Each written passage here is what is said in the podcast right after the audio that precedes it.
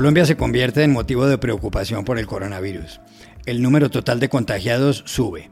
Gina Tambini, representante en Bogotá de la Organización Mundial de la Salud. Sí, ya se han reportado más casos del COVID-19 en Colombia, en la China. Por otro lado, sigue la controversia entre la alcaldesa de Bogotá, Claudia López, y el presidente Iván Duque sobre si hay que volver a una cuarentena estricta. Hoy les damos todos los detalles. Los hispanos viven más años que los estadounidenses nativos y cometen menos delitos. Estados Unidos los debería tomar como ejemplo. Lo ha escrito en una columna polémica en The New York Times Nicholas Christoph y hablamos con él. Un tribunal de París ha condenado a cinco años de prisión al ex primer ministro y ex candidato presidencial conservador François Fillon. La causa, haber contratado de forma ficticia como asistente suya en el Parlamento a Penélope, su mujer. Aquí, toda la historia. Hola, bienvenidos a El Washington Post. Soy Juan Carlos Iragorri, desde Bogotá. Soy Dori Toribio, desde Washington, D.C. Soy Jorge Espinosa, desde Cajicá, al norte de Bogotá. Es martes 30 de junio y esto es todo lo que usted debería saber hoy.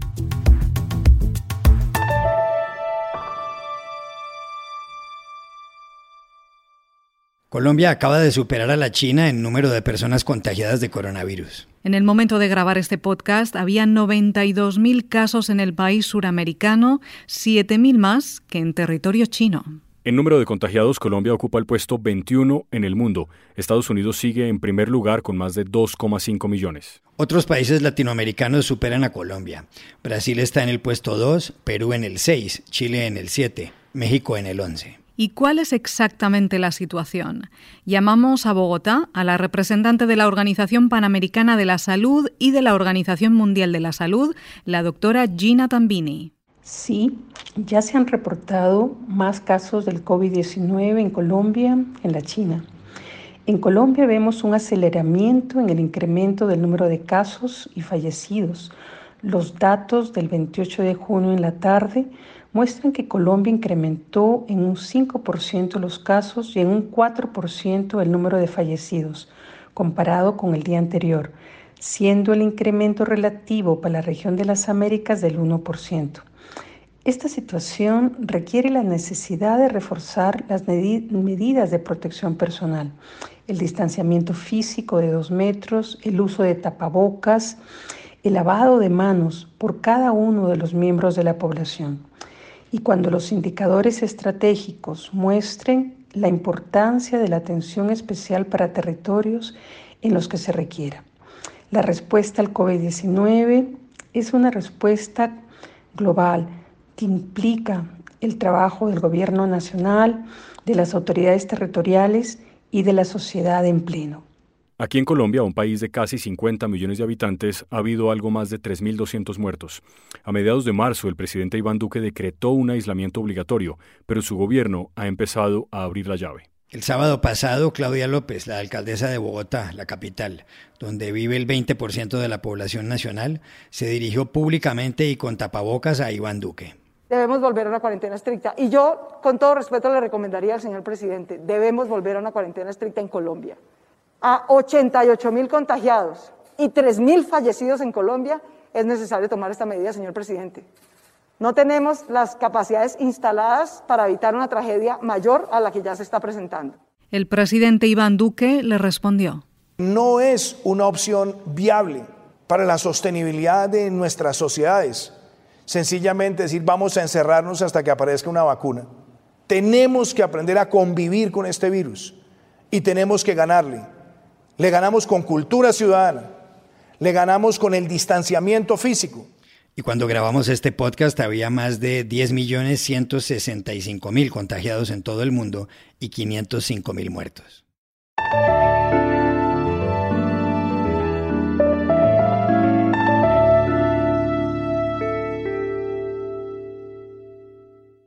Pese a los índices de pobreza, y de ser víctimas de la discriminación, los hispanos en Estados Unidos viven más años que los blancos y que los afroamericanos. es lo que los académicos llaman la paradoja hispana, un fenómeno que acaba de recordar en su columna de The New York Times Nicholas Christoph, dos veces ganador del premio Pulitzer. El artículo incluye datos llamativos. Uno es que los inmigrantes sin papeles procedentes de América Latina delinquen menos que quienes han nacido en Estados Unidos. En Twitter afirma que los hispanos deberían ser vistos como un modelo de sociedad civil en vez de ser considerados criminales, traficantes de droga y violadores, según dijo Donald Trump el día en que lanzó su primera campaña presidencial en 2015. They're sending people that have lots of problems and they're bringing those problems with us.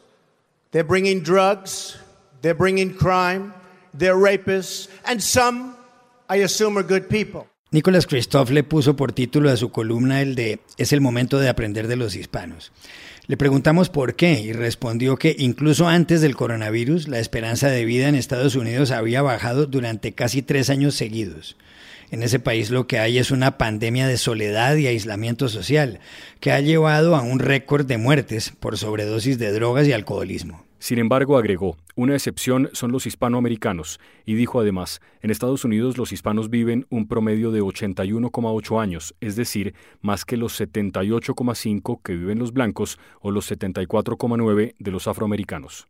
The reason I think we have something to learn from Hispanic Americans is that the United States is really going through a um, kind of difficult social crisis. And even before COVID 19 hit, life expectancy had fallen for three years in a row in the U.S.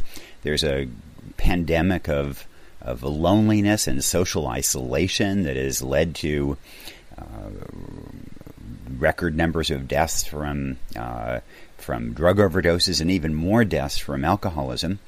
And one exception to that uh, is uh, Hispanic Americans. And so um, in the United States, Hispanic uh, Americans live an average of 81.8 years, which is longer than 78.5 uh, years for whites or 74.9 years for blacks.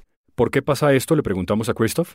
Contestó que los académicos lo han estudiado y que lo llaman la paradoja hispana, El caso, agregó, es que normalmente la gente que lucha contra las desventajas y la discriminación tiene una vida más corta, pero que esta es una excepción. Parece ser, dice Christoph, que el fenómeno se debe a que los hispanos han construido capital social y organizado redes alrededor de las creencias religiosas o de grupos de personas que proceden de la misma zona.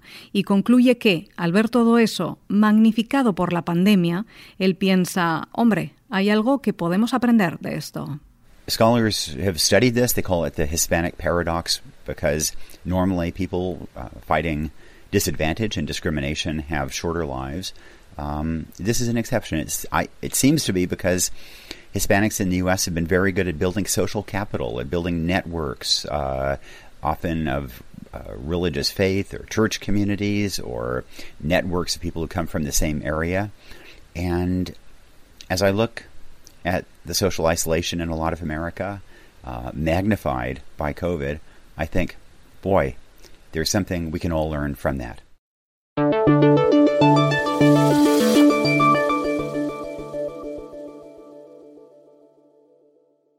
Remesón en Francia. El Tribunal Correccional de París acaba de condenar a cinco años de prisión, dos de ellos de obligatorio cumplimiento y tres exentos, al ex primer ministro conservador François Fillon. El tribunal, que le ha impuesto a sí mismo una multa de 375.000 euros, ha encontrado culpable a Fillon del desvío de fondos públicos por haber contratado de manera ficticia como asistente suya en el Parlamento a su esposa Penélope.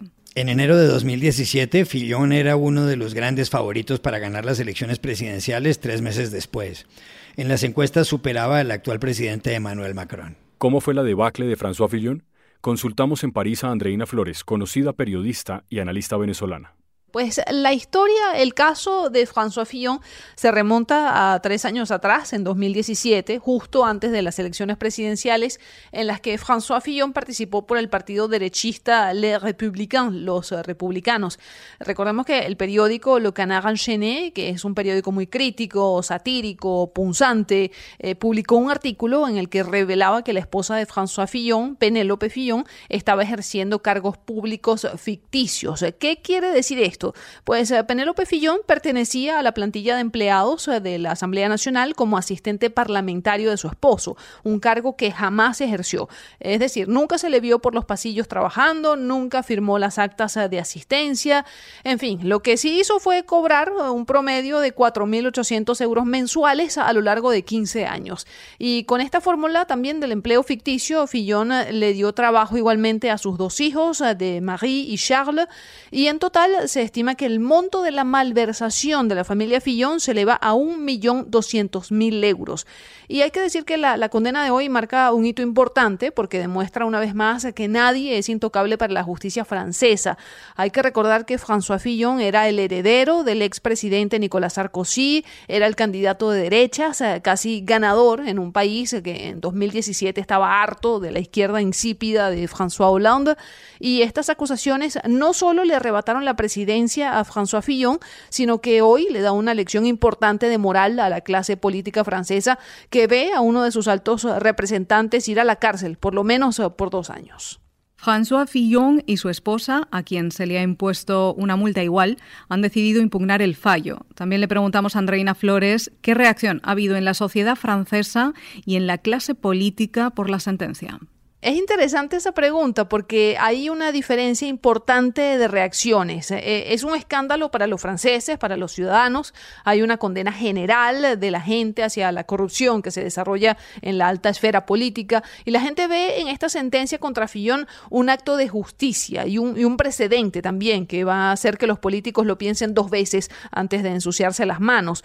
Pero por el lado de la clase política ha habido un silencio sepulcral. Emmanuel Macron, por ejemplo, no se ha pronunciado al respecto. Pero sobre todo el Partido Republicano, los militantes de la derecha francesa no han dicho ni una palabra. Y esto ocurre quizás por dos razones. Una, porque no quieren verse asociados, por supuesto, a un caso de corrupción que está plenamente documentado y que mancha el partido completo. Y dos, porque de alguna manera le reprochan a François Fillon el no haberse retirado de las elecciones en 2017 y no haber dado paso a otro rostro de la derecha más limpio que quizás hubiese dado la victoria presidencial a los republicanos. Entonces vemos a, un Fillon solitario, culpable, hundido en su propia corrupción y sobre todo que pone a sus colegas en alerta ante cualquier tentación de jugar con dinero público.